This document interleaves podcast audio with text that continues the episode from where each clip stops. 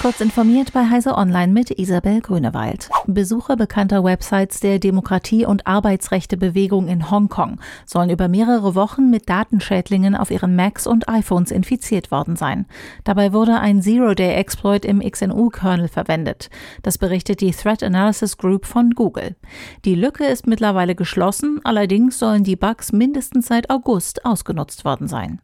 Die auf den Geräten entdeckte Spyware kommt mit einer Backdoor, die zahlreiche Möglichkeiten Möglichkeiten für die Angreifer bietet. Dazu gehört laut Google ein Fingerprinting des Geräts, das Aufnehmen von Screenshots, das Herunterladen und Hochladen von Dateien, das Ausführen von Terminal-Kommandos, die Aktivierung einer Audiowanze sowie Keylogging.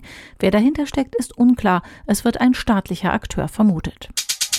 Die deutschen Versicherer erwarten in den nächsten 20 Jahren einen deutlichen Rückgang der Autounfälle. Grund ist die zunehmende Verbreitung von Assistenzsystemen. Den größten Effekt auf Kfz-Haftpflichtschäden haben laut dem Gesamtverband der deutschen Versicherungswirtschaft Notbremsassistenten sowie Park- und Rangierassistenten. Bereits jetzt haben diese Systeme einen messbaren positiven Effekt auf die Zahl der Schäden.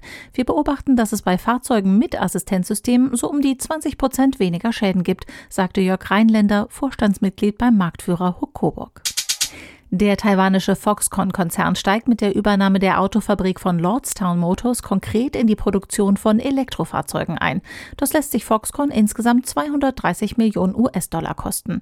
Damit bekommen die Taiwaner eine Fertigungsanlage für ihre Elektroauto-Ambitionen, während das Lordstown Startup dringend benötigtes Kapital erhält. Außerdem planen beide Unternehmen bis Ende April 2022 eine Vereinbarung zur Fertigung von Lordstowns erstem Produkt, dem Elektropickup namens Endurance, in der Fabrik im US-Bundesstaat Ohio. Nintendo und Amazon haben eine Twitch-App für die Nintendo Switch veröffentlicht.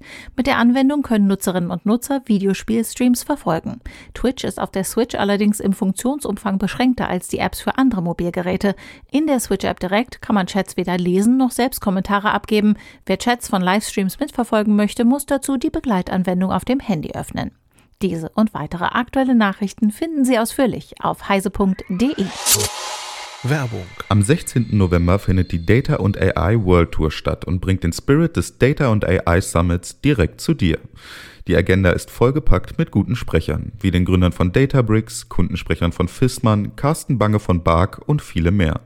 Im Fokus stehen die wesentlichen Vorteile der Lakehouse-Plattform, die sich schnell zum weltweiten Standard für Datenarchitekturen entwickelt. Jetzt anmelden unter dbricks.co slash dataai-tour.de.